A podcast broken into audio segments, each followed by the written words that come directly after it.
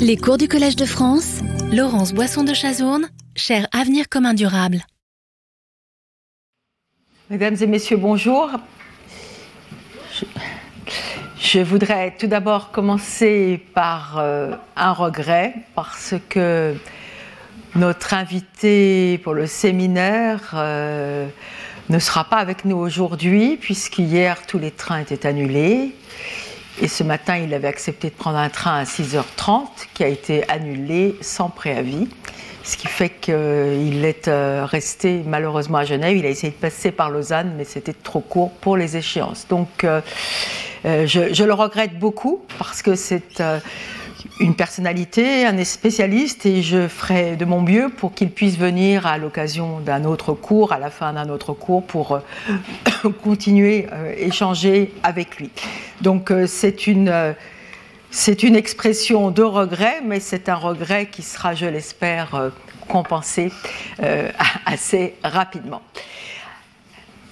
Voilà, alors aujourd'hui, nous allons continuer notre exploration du droit des cours d'eau internationaux. Et euh, c'est une séance qui va être euh, euh, divisée en, en, plusieurs parties. Vous vous rappelez que la semaine dernière, nous avons travaillé sur l'historique du droit des cours d'eau internationaux. Et puis, euh, j'ai aussi présenté à la fin de ce, du cours euh, les notions en présence, euh, la manière de qualifier un fleuve international ou un cours d'eau international en droit international. Et vous vous êtes rendu compte que d'un point de vue hydrologique, géographique, physique, la notion s'est beaucoup élargie et qu'elle prend maintenant en compte beaucoup d'aspects relatifs à la protection de l'environnement des ressources naturelles. Alors aujourd'hui, nous allons euh, continuer euh, cette exploration du droit applicable aux cours d'eau internationaux et euh, il se sera tout d'abord, je vous rappellerai la méthode particulière de régulation des cours d'eau internationaux. Je vous présenterai ensuite les grands principes applicables en matière de gestion des cours d'eau internationaux. Et puis nous nous pencherons plus particulièrement sur les principes relatifs à la répartition des utilisations des cours d'eau internationaux, en nous demandant si ces principes de répartition sont adéquates euh, à l'heure euh, d'exigences fondamentales en matière de protection de l'environnement, de même que euh, d'exigences de justice sociale. Alors, tout d'abord, la, la, régulation euh, des euh, cours d'eau internationaux. Euh, ce que je voudrais tout d'abord dire, c'est que vous avez une multitude d'échelons de, de, réglementation. Euh, nous verrons qu'il y a d'abord une réglementation à l'échelon du bassin, mais vous avez aussi euh, un échelon universel, c'est-à-dire qui devrait être, qui permettrait de réguler les utilisations euh, du cours d'eau de manière opposable, si on peut dire que tous les États de la communauté internationale sont liés par ces principes, c'est l'échelon universel, et puis il y a aussi un échelon régional. Alors on va prendre ces différentes strates. Euh, et je vous donne simplement des exemples. Mais l'on voit tout d'abord que euh, les accords de bassin sont fondamentaux et vous vous souvenez de ce dont on a déjà parlé la semaine dernière. Euh, quand la première utilisation moderne des cours d'eau s'est manifestée, la navigation, eh bien, il y a eu la nécessité ressentie de négocier un traité que les États riverains négocient un traité qui régulerait la navigation, et vous vous rappelez qu'au Congrès de Vienne, il a même été prévu que ces traités devaient être euh, négociés. Tel a été fait pour le Rhin, pour le Danube, et puis pour d'autres cours d'eau internationaux. Alors ces traités, bien sûr, euh, il y a eu ceux du 19e siècle, ils ont été modifiés, d'autres ont été adoptés. Et là, je vous ai donné euh, à l'écran, vous voyez quelques exemples euh, d'accords de bassin qui sont des accords relativement récents et qui prennent en compte les développements récents, contemporains, du droit international de l'environnement. Accord de bassin, quand on les regarde les uns les autres, vous allez voir qu'ils sont divers. Hein. Ils sont divers et donc euh, ils ne régulent pas le cours d'eau de la même manière chacun, puisque vous vous le rappelez, il y a une spécificité des cours d'eau. Hein. il y a une spécificité des cours d'eau. Il y a des enjeux qui peuvent être particuliers pour certains euh, et non pour d'autres.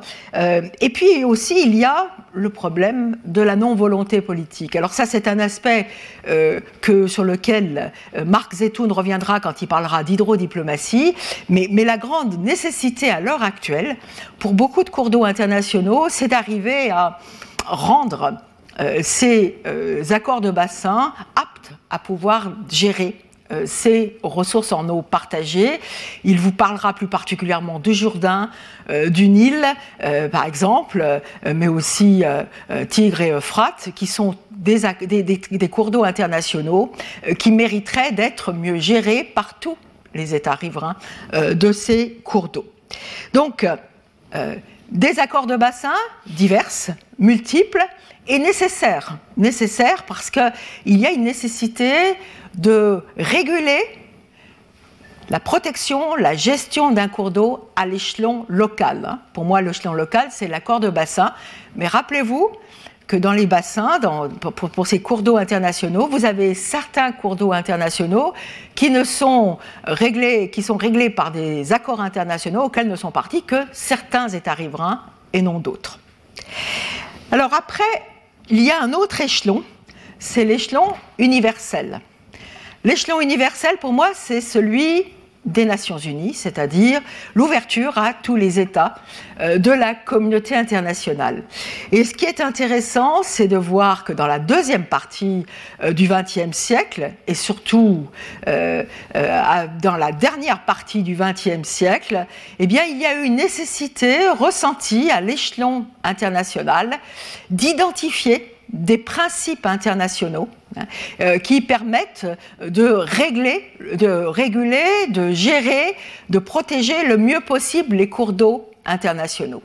Donc, euh, l'idée, c'était de se dire, est-ce qu'il y a un droit international de l'eau qui soit agréé par tous les États de la communauté internationale, d'où euh, les initiatives menées tant aux Nations Unies par l'entremise de la Commission du droit international que par l'entremise de la Commission économique pour l'Europe, de négocier des traités internationaux. Et l'idée de ces traités internationaux, c'est véritablement d'être des traités, ce qu'on appelle des traités cadres, c'est-à-dire qu'ils vont permettre d'identifier les grands pôles euh, de gestion nécessaires pour euh, gérer un cours d'eau international en même temps, ils appellent à la spécification par l'entremise de la négociation d'accords de bassin. Donc l'accord cadre, son propre, c'est d'être général, mais en même temps, il permet de voir, d'identifier les grands pôles de la réglementation euh, des cours d'eau internationaux. Alors nous avons euh, deux initiatives euh, qui ont été menées la Convention des Nations Unies sur le droit relatif aux utilisations des cours d'eau internationaux à des fins autres que la navigation, euh, qui, a été, qui a été adoptée en 1997, et je le souligne, elle est rentrée en vigueur en 2014. Et elle est relativement faiblement ratifiée, c'est-à-dire que vous avez relativement peu d'États qui sont partis à cette convention. Et ça, je voudrais aussi que l'évoquer, mais il y a cette idée pour les États, cette réticence encore très grande à s'engager vers la voie, sur la voie euh, d'une gestion internationale universelle des cours d'eau internationaux. Euh, je n'ai pas vérifié ce matin, mais vous avez un peu plus, je crois, de 35 États qui sont partis à cette convention. Alors là, néanmoins, et on le verra dans le cadre de ce cours, et je vais simplement le, le, spécifier, c'est que beaucoup des principes de la Convention de 1997 sont des principes de droit international coutumier. Un principe de droit international coutumier, vous vous en souvenez, ce sont des principes qui sont opposables à tous les États de la communauté internationale. Donc, cette convention, même si elle a été faiblement euh, ratifiée pour l'heure, eh bien, elle permet néanmoins d'identifier les grands principes qui vont trouver application euh, quand les États ne sont pas liés par cette convention ou pas liés par un accord de bassin. Néanmoins, nous nous référons à cette convention parce qu'elle nous permettra d'identifier les grands principes de gestion euh, et de protection des cours d'eau internationaux. Deuxième convention, qui est aussi une convention maintenant à vocation universelle, c'est la convention de 1992 sur la protection et l'utilisation des cours d'eau transfrontières et des lacs internationaux, aussi dénommée Convention d'Helsinki, puisqu'elle a été adoptée euh, à euh, Helsinki. C'est une convention qui avait d'abord été négociée à l'échelon régional européen des Nations Unies. L'échelon européen des Nations Unies, il est très large puisqu'il englobe les pays anciennement de l'Europe de l'Est, l'Europe de l'Ouest, et puis les, républiques d'Asie centrale, par exemple, euh, les pays du Caucase. Et donc, tout ça, c'est une convention qui avait déjà une couverture géographique très large. Et puis, il y a eu un amendement à cette convention, et cette convention est devenue universelle en 2003. Et maintenant, vous avez un certain nombre de pays africains qui sont devenus partis à la Convention d'Helsinki. Et vous avez aussi des pays d'Amérique latine qui considèrent devenir partis à cette Convention. Donc, deux instruments universels, euh, la Convention de 1997 et la Convention de 1992. Et puis, troisième instrument, euh, pour ceux qui sont intéressés par la gestion des aquifères transfrontières, euh, cela c'est un projet d'article de la Commission du droit international euh, des Nations Unies, qui a été pris en note par l'Assemblée générale des Nations Unies, et qui indique quels sont les grands principes de gestion des aquifères transfrontières. Donc voilà, accord de bassin, accord universel, et puis, eh bien, accords régionaux accords régionaux. Et dans ce contexte, eh bien, vous avez euh, deux protocoles additionnels à euh, la Convention d'Helsinki de 1992, le protocole sur l'eau et la santé le protocole sur la responsabilité civile et l'indemnisation en cas de dommage. Le deuxième, il n'est pas entré en vigueur. Je, l'ai indiqué pour vous montrer aussi qu'il y a une grande réticence des États à s'engager sur la voie de la responsabilité civile en matière de dommages à l'environnement. Et donc, euh, voilà, c'est une codification, c'est une indication des règles qui pourraient trouver application, mais ces règles ne trouvent pas application en tant que droit des traités.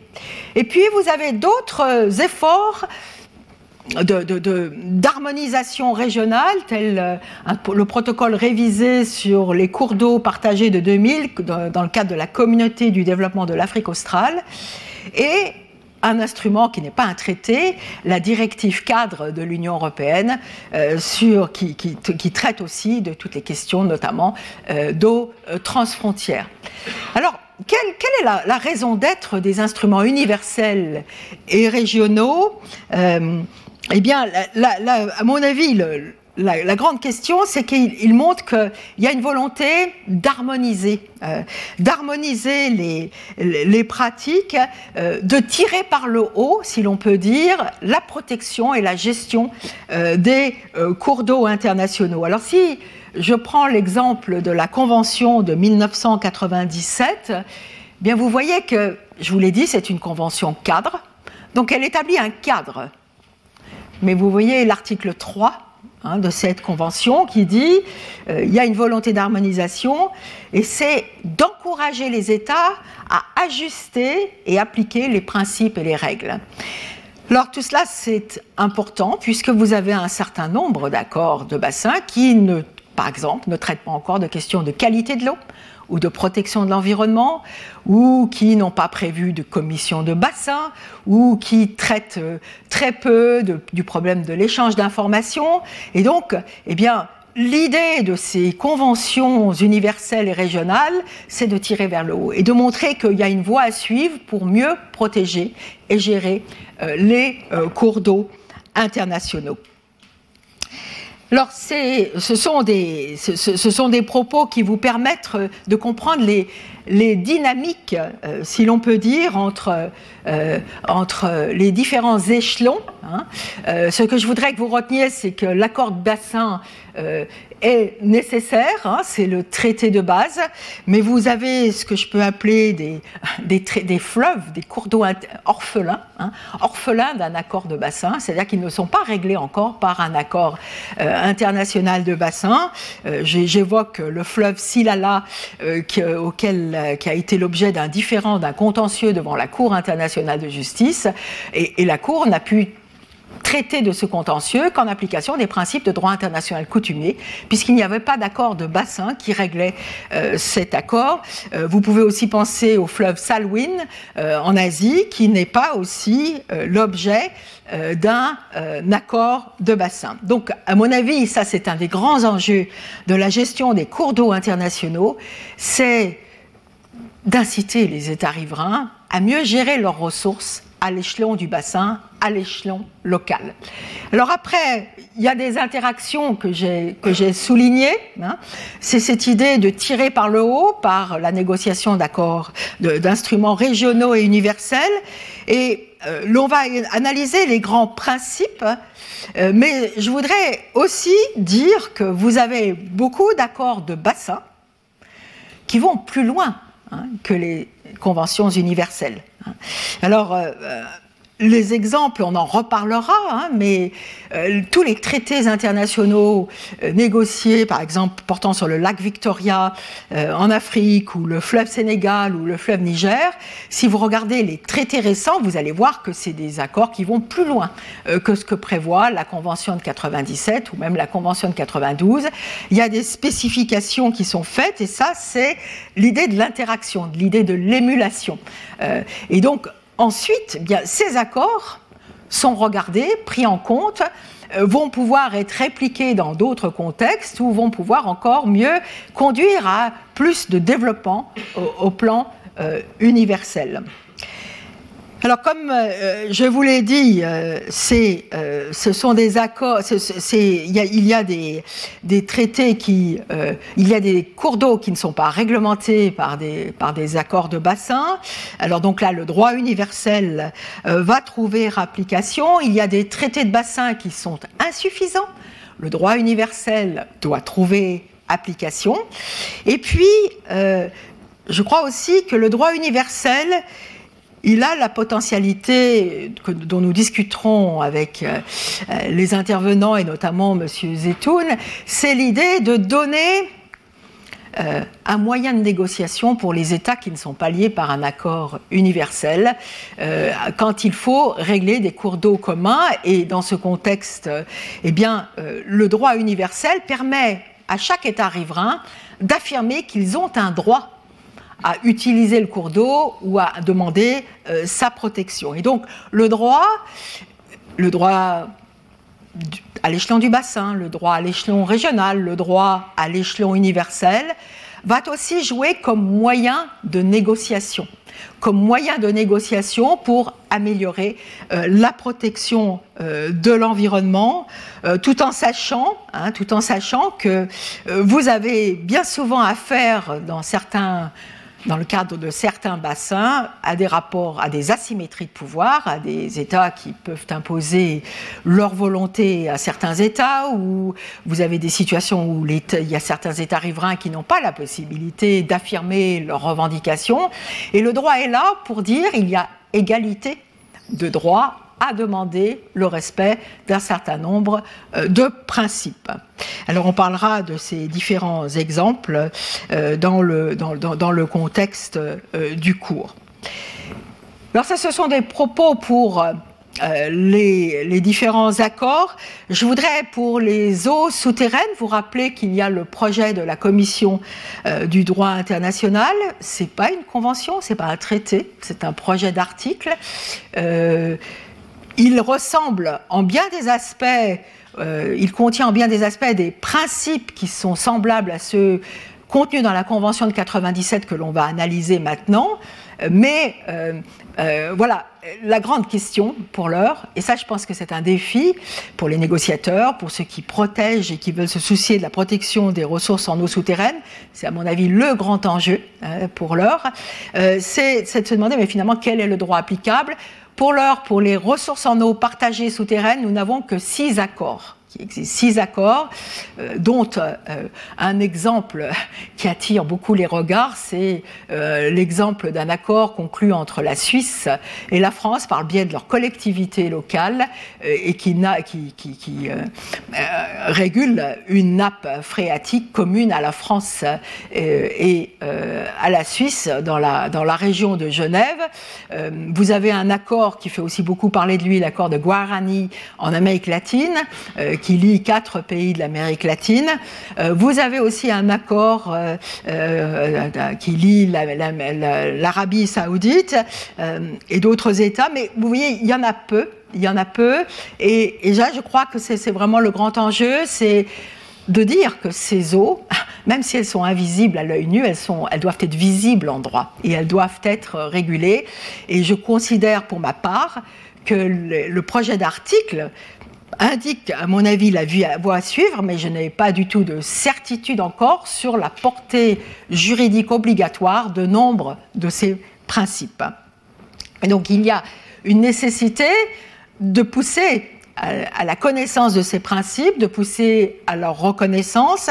Le droit, finalement, il a cette vertu d'apporter de la prévisibilité, d'apporter de la stabilité juridique et de permettre ensuite un dialogue, un dialogue entre les États qui partagent euh, ces ressources. Voilà, sur la présentation de ces différents échelons, alors maintenant nous allons euh, entamer la seconde partie qui a trait au, euh,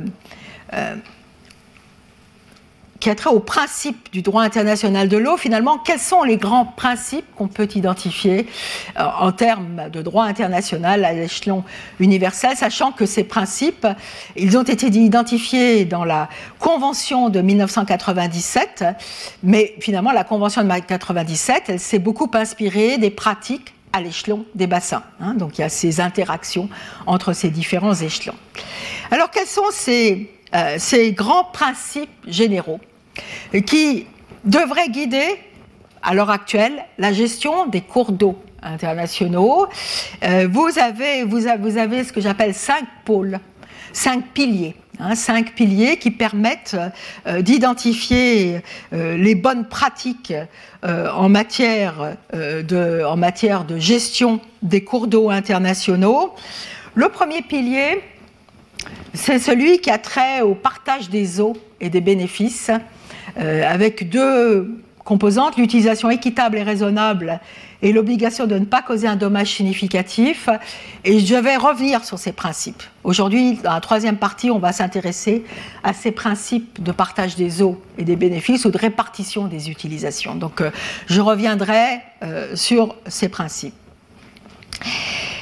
Ensuite, bien, vous avez un second pilier. Un second pilier nécessaire, c'est la coopération. Hein. C'est la coopération, et ça, c'est, à mon avis, le grand enjeu euh, de la gestion des cours d'eau internationaux, c'est euh, d'inciter les États riverains à coopérer, et à coopérer le mieux possible. Alors, la Convention de 1997, eh bien, identifie Hein. Quelques-uns de ces euh, moyens de coopération. Le premier instrument de coopération fondamental, c'est la mise en place d'un mécanisme institutionnel. Un hein. mécanisme institutionnel, ce qu'on appelle euh, une commission de bassin ou un organe conjoint qui va permettre aux États riverains eh bien, de se rencontrer et de travailler ensemble. Et même s'il y a des situations de crise, hein, je pense par exemple à l'Indus et aux relations très tendues entre l'Inde et le Pakistan, néanmoins il y a une commission de bassin qui permet aux représentants experts de ces deux États de se rendre compte, de se, de se rencontrer et d'échanger sur le cours d'eau international. Et rappelez-vous qu'au congrès de Vienne, eh bien finalement, l'idée de la régulation des cours d'eau internationaux, ça devait aller avec la mise en place d'un mécanisme institutionnel de gestion. Euh, de la propriété, de, la ressource, euh, la, de la ressource en commun, de la régulation de la ressource en commun. Alors, autre mécanisme de coopération, euh, c'est l'idée de l'échange d'informations. On reviendra sur cela, euh, mais l'échange d'informations, c'est fondamental, que si on ne sait pas, euh, si on ne connaît pas euh, la nature, les problèmes, la quantité, etc. d'eau, ben c'est très difficile de gérer en commun. Et je vous le dis, dans toutes les régions du monde, il y a une réticence des États à fournir l'information nécessaire en matière de gestion des cours d'eau internationaux. L'eau est encore considérée comme une ressource stratégique. Elle l'est, c'est une ressource stratégique, mais pour qu'elle soit gérée le mieux possible, eh bien, il faut qu'il y ait de l'information à disposition. Et autre élément d'exemple hein, de, coopération, c'est les questions de notification et consultation, c'est-à-dire quand on prévoit des mesures, construction de barrages, euh, centrale hydroélectrique, eh bien, il faudrait notifier et consulter les autres États riverains. Alors, ce pôle de coopération avec la notification, l'échange d'informations, nous en reparlerons euh, dans le cours qui sera dédié, euh, c'est le cours 6, qui sera dédié aux infrastructures et aux barrages, et on aura un cas d'exemple particulier avec le fleuve Sénégal. Alors là, il s'agit donc du second pilier. Le troisième pilier, c'est la protection de l'environnement. C'est-à-dire qu'on ne peut pas protéger euh, un cours d'eau international sans intégrer la composante de la protection de l'environnement. Et ça, nous en parlerons dans le cours 4 quand nous parlerons euh, de euh, eau et protection de l'environnement et je vous donnerai des indications plus précises sur ce qu'est la protection de l'environnement en matière de gestion des cours d'eau internationaux. Quatrième pilier, fondamental aussi, l'eau est source de tension, l'eau est source de différends entre États riverains, et donc il faut régler les différends de manière pacifique. Ça, c'est un des principes fondamentaux du droit international. De manière pacifique, et quels sont les moyens? Ce sont des moyens diplomatiques ou ce sont des moyens judiciaires? Ça repose beaucoup sur le bon vouloir des États. On ne peut pas imposer un mécanisme de règlement des différends à un État sauf s'il y a consenti. Et donc là aussi, l'hydrodiplomatie a sa place parce qu'elle va inciter les États à comprendre qu'ils doivent négocier, qu'ils doivent échanger avec les autres États riverains. Et nous aurons un cours, le cours 7, qui sera dédié plus particulièrement au règlement des différends. Euh, et donc on pourra discuter des différents moyens. Pour ma part, je crois beaucoup à la portée des, mécanismes diplomatiques qui permettent d'entendre les doléances de chacun des États et de les traiter euh, le mieux possible. Enfin, cinquième pilier, de réglementation des cours d'eau internationaux, c'est toute la question de ce que j'ai dénommé les besoins humains essentiels et la participation euh, du public. C'est-à-dire que le cours d'eau international, pendant très longtemps, il a été géré de manière interétatique, c'est-à-dire que c'était les États discutaient entre eux euh, du cours d'eau international, et ça c'est une, euh, une pratique du droit international, mais les populations riveraines euh, n'avaient pas leur voix euh, au chapitre ne pouvaient pas s'exprimer. Et on le verra euh, quand on parlera la semaine prochaine des questions de droits humains, vous allez voir qu'il y a une montée en puissance du fait que pour gérer le mieux possible les ressources naturelles, il faut qu'il y ait participation des populations concernées. Alors par exemple en Amérique latine, il y, a, il y a cette doléance que les populations autochtones puissent participer au processus de décision. Et donc c'est un pôle euh, qui doit être inscrit dans, les bonnes pratiques de gestion des cours d'eau internationaux, euh, c'est de mettre en place des mécanismes qui permettent aux populations de pouvoir participer de pouvoir avoir accès à l'information nécessaire et, de pouvoir alors faire entendre leur voix. Un autre aspect de cette question de la, de cette question de, la participation du public des besoins essentiels, c'est que, et on va en parler aujourd'hui, euh, un grand nombre de la population mondiale dépend des ressources en eau, euh, des cours d'eau internationaux pour leurs besoins essentiels, ce qu'on appelle les besoins domestiques. Et donc dans ce contexte, eh bien, euh, l'on s'interrogera sur le statut de cette utilisation. Est-ce que c'est une, utilisation qui a priorité sur les autres ou pas et dans, de quelle manière? Donc on parlera euh, de cela aussi aujourd'hui, on en reparlera la semaine prochaine. Alors comme je vous l'ai dit, pour les eaux souterraines, les principes sont à peu près semblables. Vous avez néanmoins un accent mis sur la vulnérabilité écologique des eaux souterraines. Hein, vulnérabilité écologique des eaux souterraines, vulnérabilité à la pollution, euh, vulnérabilité. Alors il y a, des dispositions euh, qui sont stimulantes sur la vulnérabilité, euh, sur la protection des, des aires d'alimentation des eaux souterraines. Et donc, euh, cette relation fondamentale dont on parlera, la relation terre-eau, c'est-à-dire qu'on ne peut pas délier la protection des eaux de la manière dont on aménage le territoire et dont on gère euh, le territoire. Et donc, vous avez aussi un élément qui me paraît très intéressant, qui est celui de la gestion de l'incertitude quand on parle des eaux souterraines, parce que finalement, il y a une nécessité vitale, fondamentale, de protéger les eaux souterraines mais il y a encore beaucoup d'inconnus sur ces eaux souterraines, sur euh, leur dimension.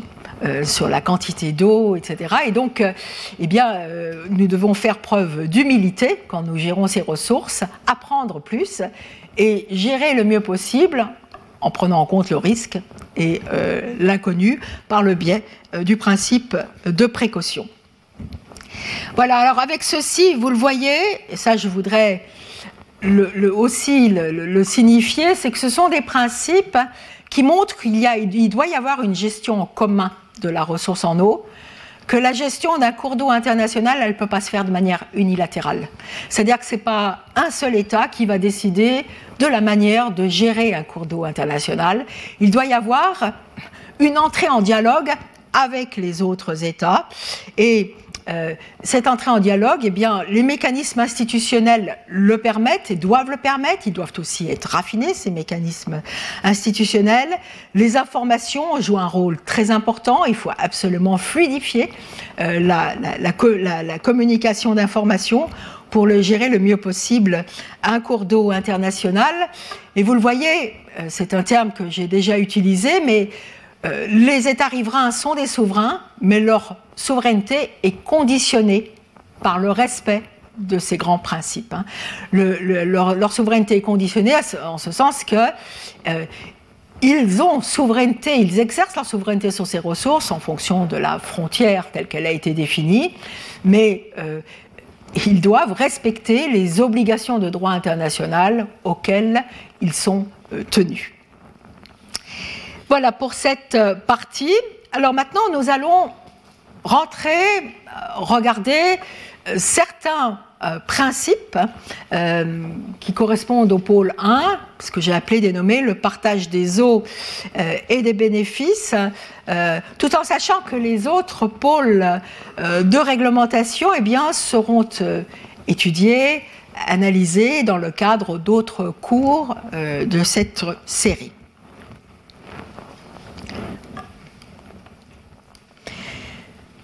Alors, je vais donc aborder euh, la question euh, de la répartition des utilisations. Hein, c'est finalement un partage des eaux et des bénéfices. C'est qui a le droit d'utiliser l'eau et comment est-ce qu'on peut utiliser les eaux euh, d'un cours d'eau international. C'est un principe qui est codifié de la même manière pour les eaux souterraines partagées. Alors quand on va parler de cette question, on va se rappeler que les ressources en eau, et vous le savez, sont inégalement réparties dans le monde. Hein, vous avez des cours d'eau dans certaines régions, beaucoup euh, d'eau dans d'autres régions moins. Euh, il y a aussi une variation du climat d'une région à une autre. Et, ces variations du climat, elles sont d'autant plus impactées par le changement euh, climatique. et puis, vous avez aussi, je crois que ça c'est aussi très important de le prendre en compte, des dissemblances en matière économique, en matière de production économique, de consommation économique, euh, des dissemblances aussi en matière culturelle par rapport euh, relation à l'eau, par rapport à l'utilisation de l'eau. Et donc, euh, ce sont des éléments qui vous montrent qu'il y a des singularités. Il y a des singularités qui sont attachées à chaque cours d'eau international, mais en même temps, ces singularités n'empêchent pas que les grands principes du droit international doivent trouver application. Hein. C'est parce qu'un fleuve est singulier qu'il n'est pas régulé par le droit international de l'eau et les grands principes euh, que j'ai mentionnés. Alors, une autre considération que je voudrais euh, aussi euh, souligner pour vous, nous avons, notre la population humaine a cru énormément au cours du XXe siècle et il continue. Hein. Les utilisations de l'eau, encore plus. Hein. Les utilisations de l'eau, encore plus, ce veut dire qu'on consomme de plus en plus d'eau.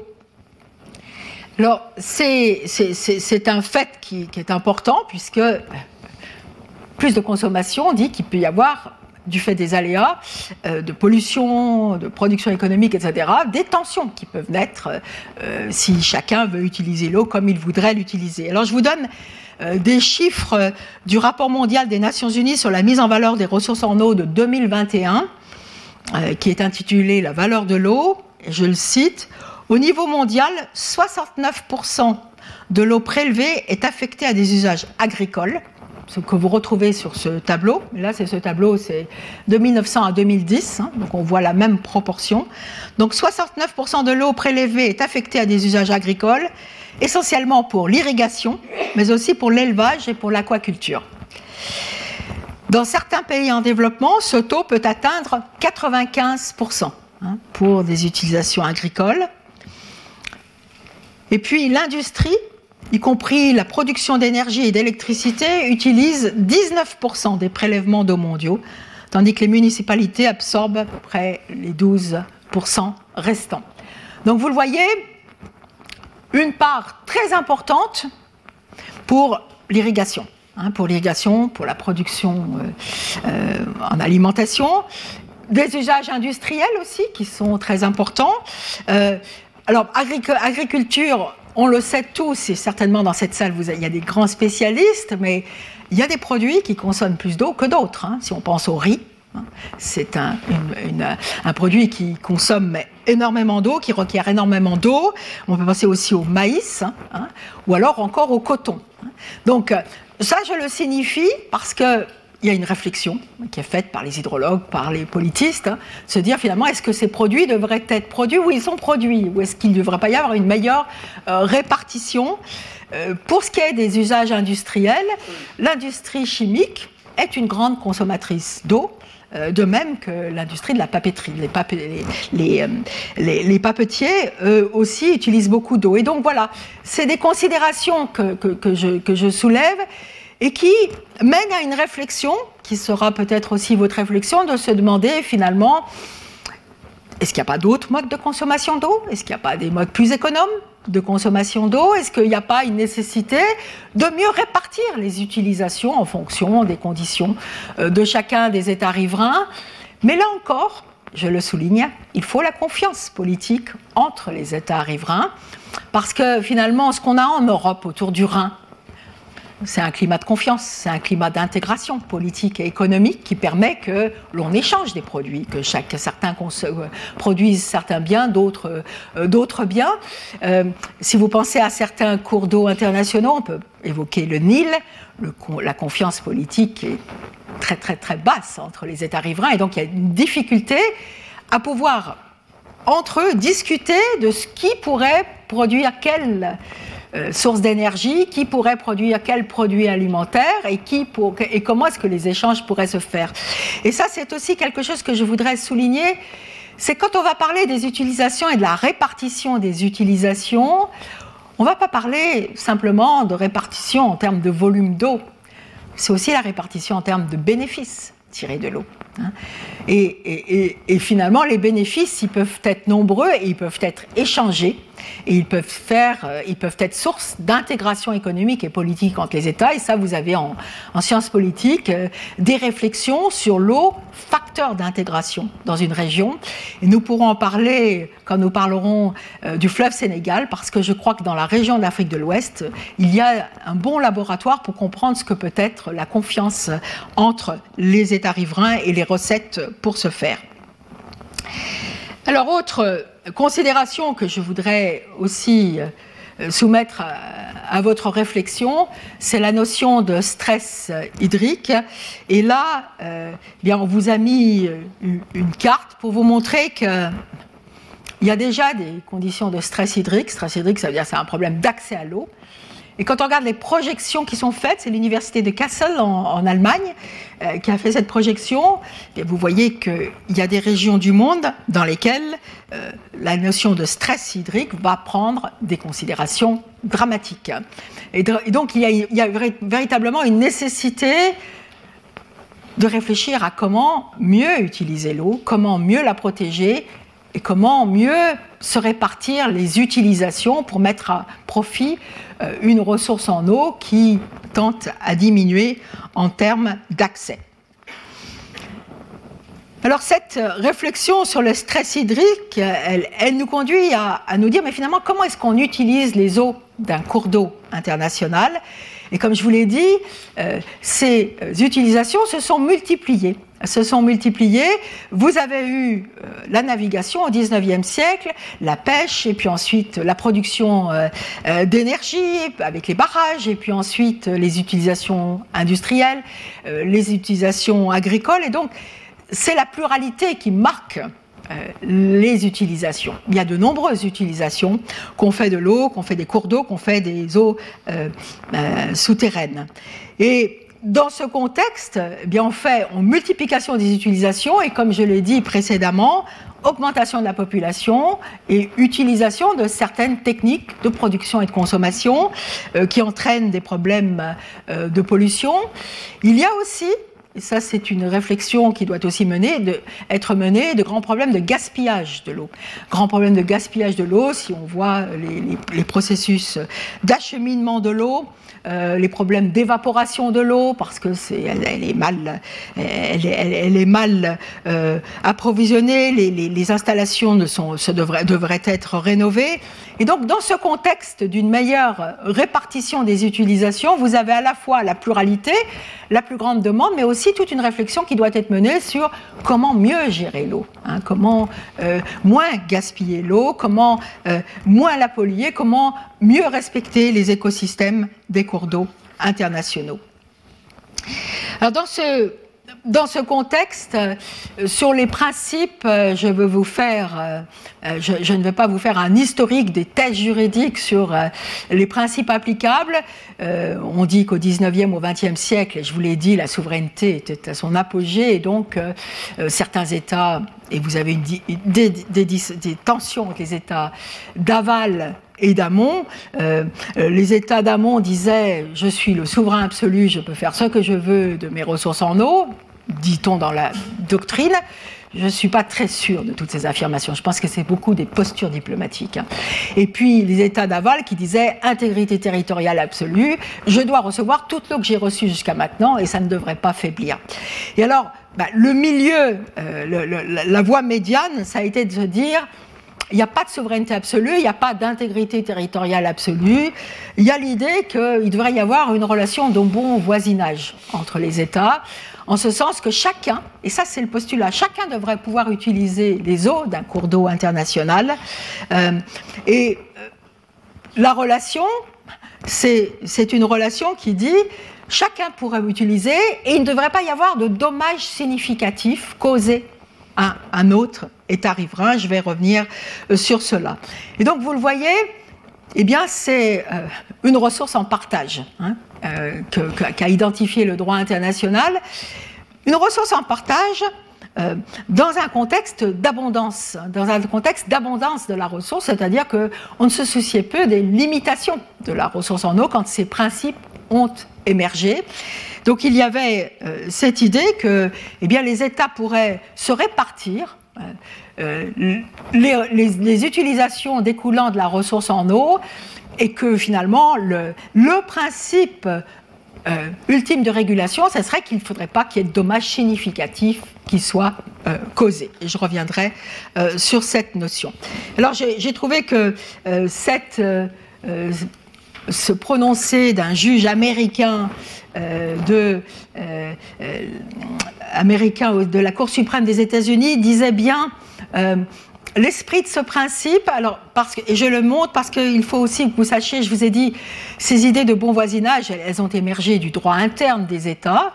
Euh, et puis, les États fédéraux, comme la Suisse, comme les États-Unis, se sont servis de ces principes pour réguler les relations entre euh, les unités fédérales euh, du pays. Et donc, là, vous avez un, un juge américain euh, qui parle de, l'eau d'un fleuve et non seulement un agrément, c'est un trésor. Hein. Alors après, il faudrait savoir quelle est la signification du trésor à l'époque. C'est un trésor en termes de potentialité économique. Hein. Et, il dit, la dernière phrase que j'ai soulignée, S'agissant du fleuve, les deux États peuvent faire valoir des intérêts sérieux et substantiels et ces intérêts doivent être conciliés dans toute la mesure du possible. Donc c'est vraiment la relation d'arrangement qui doit prévaloir dans l'esprit euh, du principe du partage euh, équitable euh, et raisonnable tel qu'il a émergé. Hein, tel qu'il a émergé à la fin du 19e siècle, au début du 20e siècle, avec l'idée de ne pas causer un dommage significatif. Alors, comment est-ce que ces principes ont été codifiés à l'heure actuelle? Et là, je vais prendre la convention de 1997 euh, sur les utilisations des cours d'eau autres que la navigation. Je vous ai dit que ça, c'est une des conventions universelles. Et elle permet, cette convention, d'identifier les grands principes qui régulent euh, les cours d'eau internationaux, qui sont des principes de droit coutumier. Et la Cour internationale de justice vient de nous rappeler que ce principe est un principe du droit international coutumier. Alors on retrouve euh, cette notion du partage équitable euh, et raisonnable. Hein, vous voyez aussi qu'il y a des notions qui sont intéressantes. On parle euh, de parvenir à l'utilisation et aux avantages optimaux et durables. Donc il y a un élément de durabilité. Euh, et puis, on vous dit aussi, compte tenu des intérêts des États du cours d'eau concernés, compatible avec les exigences d'une protection adéquate du cours d'eau. Alors je reviendrai sur la notion de protection adéquate pour voir si véritablement cette notion est prise en compte avec les principes que nous avons à, que nous avons à disposition. Alors ce principe équitable et raisonnable, bon, on a ce principe, mais qu'est-ce qui va définir l'équité? C'est-à-dire que, rappelez-vous de cela parce que ça c'est important, chaque État riverain a le droit de dire qu'il a droit à un partage équitable et raisonnable. Chaque État riverain, mais ensuite, la répartition, elle va se faire en fonction de la notion d'équité, pas d'égalité. Hein. Équité, donc dans ce contexte, eh bien, vous avez une série euh, de, facteurs qui vont être identifiés. Alors, dans, la Convention de 97, on vous parle des facteurs géographiques, hydrographiques, hydrologiques, climatiques, des besoins économiques et sociaux, de l'importance de, la population tributaire du cours d'eau international. Et la Convention dit, ben voilà, tous ces principes, et ce n'est pas une liste limitative, doivent être tous ces facteurs, pardon, doivent être pris euh, en considération ils doivent être pris ensemble, donc il n'y a pas une prévalence d'un facteur par rapport à l'autre. Hein. Euh, et euh, une conclusion doit se faire à la lumière de l'ensemble de ces facteurs pertinents dans le cadre de la gestion euh, d'un cours d'eau international. Et la convention d'ajouter, vous pourrez voir cela, de dire, et de toute façon, s'il y avait un problème, la manière de résoudre, c'est la consultation et de la coopération. C'est-à-dire que c'est vous, État riverain, qui devez décider de ce qui va être équitable pour gérer le mieux possible euh, cette ressource, ressource euh, naturelle partagée que vous avez en commun. Alors vous, là aussi, euh, je crois que c'est important de, l'avoir à l'esprit. Hein. il y a aussi l'idée que les droits acquis ne peuvent pas freiner le partage équitable. C'est parce qu'on a certains droits hérités de l'histoire qu'on peut empêcher que les autres, États riverains puissent demander à pouvoir utiliser euh, le cours d'eau international.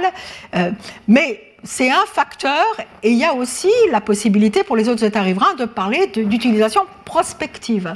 il va falloir trouver un équilibre. Et c'est ça, en fait, la clé pour euh, gérer ce partage équitable et raisonnable, c'est cette notion d'accord en commun sur ce qui est équitable entre eux. Et vous le savez, c'est une notion qui est très difficile euh, à définir, mais ce qu'on voit, et ça je voudrais insister sur cela, c'est que l'équité, elle ne peut pas être décidée de manière unilatérale. Ce n'est pas un État qui peut décider ce qui est équitable pour les autres États riverains. Et là, je crois que le défi pour la communauté internationale, c'est véritablement de faire comprendre aux États riverains ce qu'est un partage équitable, ce qu'est une nécessité de coopération, et c'est là, à mon avis, où la notion d'intégration économique pourrait jouer un rôle, et le climat de confiance politique pourrait aussi jouer un rôle pour simplifier cette conception du partage équitable et raisonnable. Euh, autre considération que je voudrais souligner à propos du partage équitable et raisonnable, c'est pas statique, c'est pas parce qu'on décide un jour que ça sera ça que ça ne pourra pas changer dans le temps. Et donc il y a une nécessité d'une vision en mouvement du partage équitable et raisonnable, d'où la nécessité euh, d'avoir des mécanismes conjoints euh, d'échange d'informations et de discussion entre euh, les États riverains. Vous le verrez quand on parlera des barrages et, et d'autres infrastructures que pour bien comprendre comment œuvre le principe d'utilisation équitable et raisonnable, il va falloir aussi que les États soient informés par des notifications quand quelqu'un, un État veut ajouter une utilisation. Et donc la confiance, elle va venir aussi d'échanger à propos d'une mesure projetée par un État et non un autre. Et je n'ai pas besoin de vous donner d'exemples dans l'actualité, mais vous savez que vous avez beaucoup de mesures projetées qui sont, qui sont source de grands problèmes on peut penser au Nil, mais on peut passer aussi au Mekong avec euh, le projet de construction de nombreux barrages par la Chine qui auront un impact sur euh, le Mekong pour les autres États riverains. Et donc il y a véritablement cette nécessité de s'informer et d'avoir le droit d'échanger. Parce que c'est ça que le droit international dit, c'est pas simplement notification, on en parlera, mais c'est aussi être consulté et pouvoir faire valoir son point de vue et pouvoir euh, demander à ce qu'il y ait des modifications éventuelles d'un projet. Et euh, c'est sans doute un peu de lyrisme de ma part, mais je souhaite véritablement que les Nations Unies, mais aussi euh, nos États, prennent en compte cette nécessité d'avoir des intermédiaires qui informent et qui guident les négociations. Parce qu'un tiers qui a la confiance euh, des parties prenantes peut aider à trouver une solution qui satisfasse euh, les intérêts euh, de chacun des États riverains. Alors, autre grand principe, je l'ai dit, c'est l'obligation de ne pas causer de dommages significatifs. vous avez ce principe. alors, celui-ci, c'est ce que j'allais dire, c'est un, principe de limite, c'est de dire Finalement, vous pouvez utiliser les eaux, mais vous ne devez pas causer de dommages significatifs. Le dommage significatif, c'est, il est entendu de manière large dans cette convention. Euh, c'est pas simplement le dommage à l'environnement, ça peut être un dommage significatif à l'environnement, mais ça peut aussi être un dommage significatif à la vie économique d'un pays, euh, puisque l'utilisation euh, d'un cours d'eau pourrait avoir peut-être causé un dommage d'importance à un autre être. Alors vous voyez, je parle de dommage significatif en termes juridiques. Significatif, c'est, ça indique qu'il y a un seuil de gravité. C'est-à-dire que c'est certains dommages qui sont proscrits par le droit international et non d'autres. Euh, et alors on peut se dire, mais finalement, où placer le curseur? Qu'est-ce qu'un dommage significatif? En droit international Et là aussi, c'est un peu comme l'équité. C'est un concept diffus qui est difficile, euh, qui, est, d'une approche casuistique. Moi, je pense, en tout cas, qu'en en termes de protection de l'environnement, euh, eh bien, il y a la notion de dommage significatif elle, elle, elle, elle, montre que on tolère de moins en moins les dégradations à l'environnement. Il y a eu une tolérance plus grande à certaines autres époques, mais à l'heure actuelle, il y a de moins en moins de tolérance par rapport à la commission de dommages significatifs. Et donc, euh, eh bien, significatif, ça pouvait être significatif euh, pour certains à certains moments, ça sera beaucoup moins significatif et, néanmoins proscrit par le droit international aujourd'hui.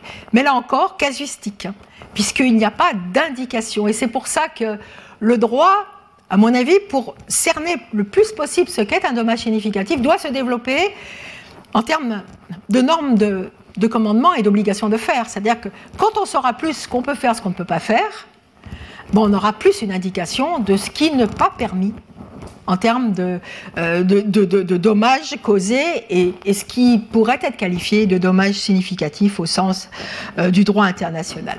Voilà, alors avec cela, je vous ai présenté les grands principes. Est-ce que ça règle tout? Et là, c'est aussi intéressant, c'est que le droit international dit il y a égalité des utilisations. C'est-à-dire que le droit international ne prend pas position sur une utilisation par rapport à une autre.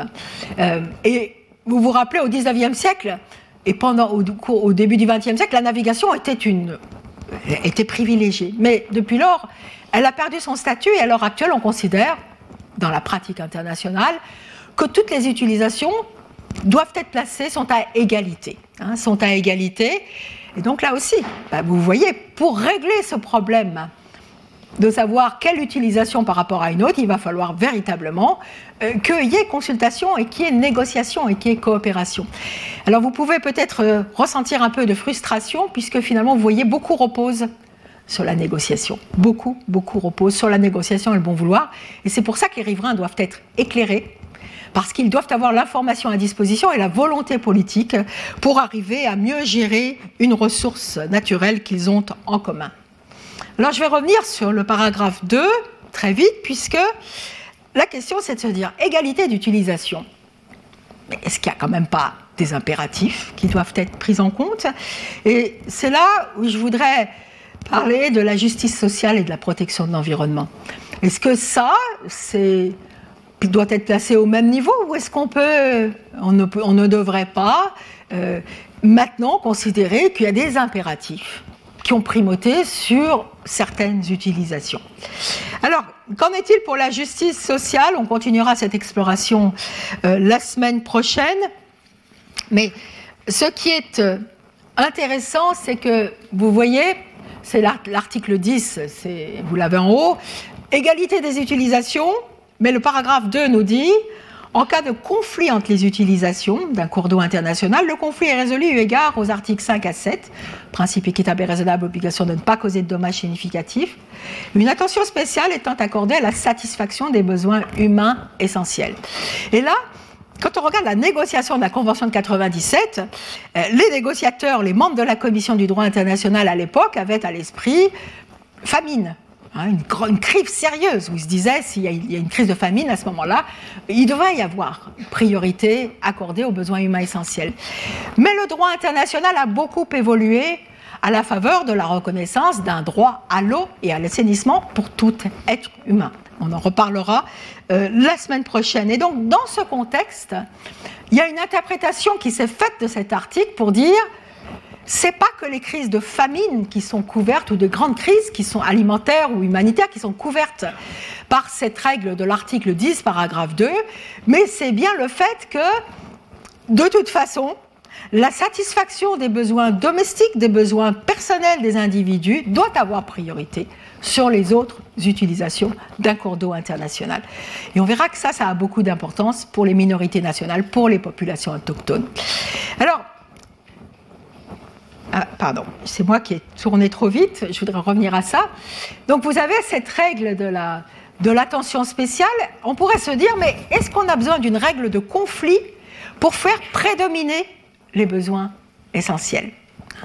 Et alors, je vous, ai mis la, disposition du projet d'accord sur les, les nappes aquifères transfrontières, parce que là, ce qui est intéressant, c'est que l'article euh, de ce projet d'article nous dit, toutefois, regardez ce qui est en gras, pour évaluer les différents types d'utilisation d'un aquifère ou système d'aquifère transfrontière, il faut particulièrement tenir compte des besoins humains vitaux. Et donc là, c'est pas en termes de conflit d'utilisation, mais c'est plutôt en termes de partage équitable et raisonnable, en disant, quand vous allez discuter des facteurs d'équité, eh il y a une attention spéciale qui doit être accordée aux besoins humains essentiels.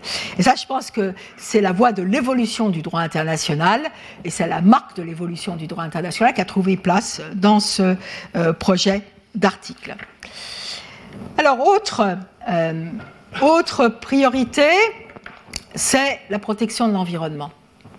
Et là aussi, c'est intéressant si vous regardez l'article 5 et l'article 6 de la Convention de 97, eh bien vous allez voir que l'environnement, c'est un facteur parmi d'autres, dans l'article 5. C'est un facteur parmi d'autres. Et puis vous allez voir que finalement, quand on a regardé l'article 7, on a dit pas de dommages significatifs, et donc on a dit il n'y a que les dommages significatifs environnementaux qui sont proscrits, hein, les dommages d'importance. Mais donc nous acceptons qu'il y ait des dommages qui soient commis à l'environnement, mais qui ne soient pas prohibés par le droit international, hein, puisqu'il y a ce seuil de gravité. Et vous avez aussi dans la Convention de 97 un ensemble de normes de comportements dont j'ai parlé la semaine dernière de l'article 20 de la Convention sur le fait qu'il faut protéger les écosystèmes euh, des cours d'eau internationaux. Donc vous avez une amorce, c'est ce que j'appelle une amorce de conscientisation en termes de protection de l'environnement, mais elle n'est pas encore établie en termes de priorité, véritablement, hein, cette protection de l'environnement des cours d'eau internationaux. Et alors à l'écran, vous avez une indication d'un différent qui a opposé, d'une sentence qui a réglé, qui, règle un différent qui a opposé euh, euh, le Pakistan à l'Inde, relatif, c'est un différent qui, était, qui avait trait à un barrage au Cachemire. Et dans ce contexte, eh bien, il y avait un problème de diversion d'un cours d'eau international par l'Inde pour euh, alimenter un cours d'eau. Et, euh, et le, tribunal a dit, et ça pour moi c'est une notion déjà, c'est une marque pour montrer que l'environnement de plus en plus va avoir, son importance, a dit, de toute façon, il faut qu'il y ait un débit minimal environnemental dans ce cours d'eau international. Le droit international n'interdit pas les diversions des cours d'eau internationaux avec restitution, mais il dit ça c'est ce que le tribunal dit, la protection de l'environnement a pris tant d'importance qu'à l'heure actuelle, il faut être sûr qu'il y a ce débit minimal environnemental dans le cours d'eau international. On en reparlera parce que là, le tribunal a eu aussi une vision, il a dit, je dis maintenant que c'est ce volume, mais je peux très bien, il, il se pourra très bien que dans 7 ans, 8 ans, 9 ans, 10 ans, les États partis décident que ça devrait être un autre volume. Et donc, c'est pas rigide, c'est pas figé dans le temps. Mais ça, voilà, c'est une amorce de la pratique pour vous montrer la place que peut prendre la protection de l'environnement en matière de cours d'eau international, et j'en reparlerai.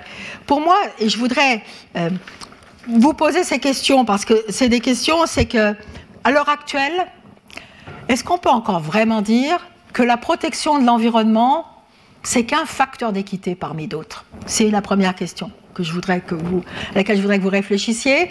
Euh, la deuxième question, c'est l'obligation de ne pas causer de dommages significatifs. Est-ce que c'est suffisant pour protéger l'environnement? Est-ce qu'il n'y a pas une graduation qui devrait être faite par rapport aux dommages causés à l'environnement ou une meilleure compréhension de ce que c'est qu'un dommage à l'environnement, sachant, sachant qu'en matière de protection de l'environnement, il y a beaucoup d'incertitudes et qu'il y a une dimension temporelle?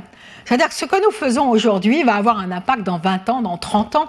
Et comment prendre en compte le futur hein, dans la gestion euh, de la protection de l'environnement d'un cours d'eau international ou d'une aquifère international.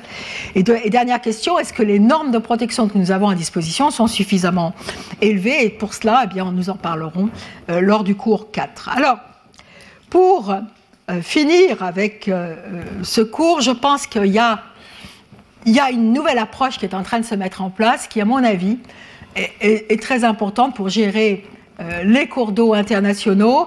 Et dans ce contexte-là, eh bien, je voudrais euh, vous présenter, évoquer devant vous la notion de gestion intégrée des ressources en eau. C'est une notion agréée au plan international. Vous la retrouvez maintenant dans beaucoup de, documents euh, de la des Nations Unies, du PNUE euh, ou d'autres institutions.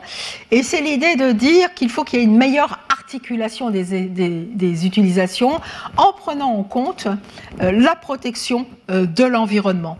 Et donc il faut une, une vision d'ensemble. Et si nous lisons ensemble cette définition, elle dit la gestion intégrée des ressources en eau est une approche qui aide à maintenir un équilibre entre les demandes concurrentes d'utilisation d'eau au sein de la société et du système économique sans compromettre la viabilité des écosystèmes essentiels.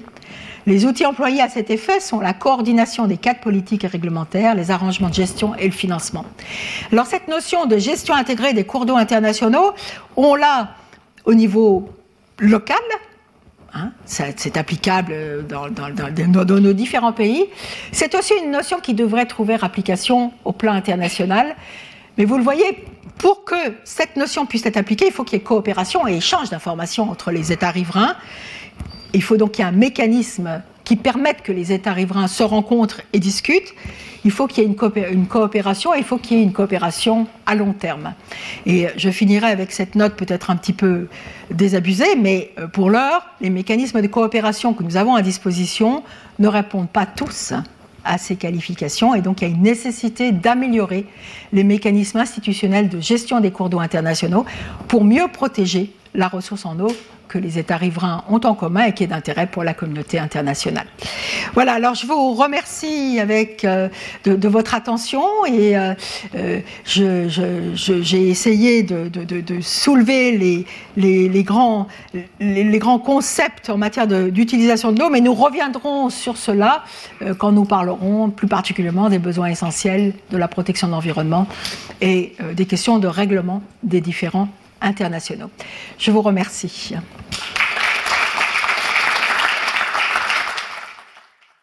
Retrouvez tous les contenus du Collège de France sur www.colège-2-france.fr.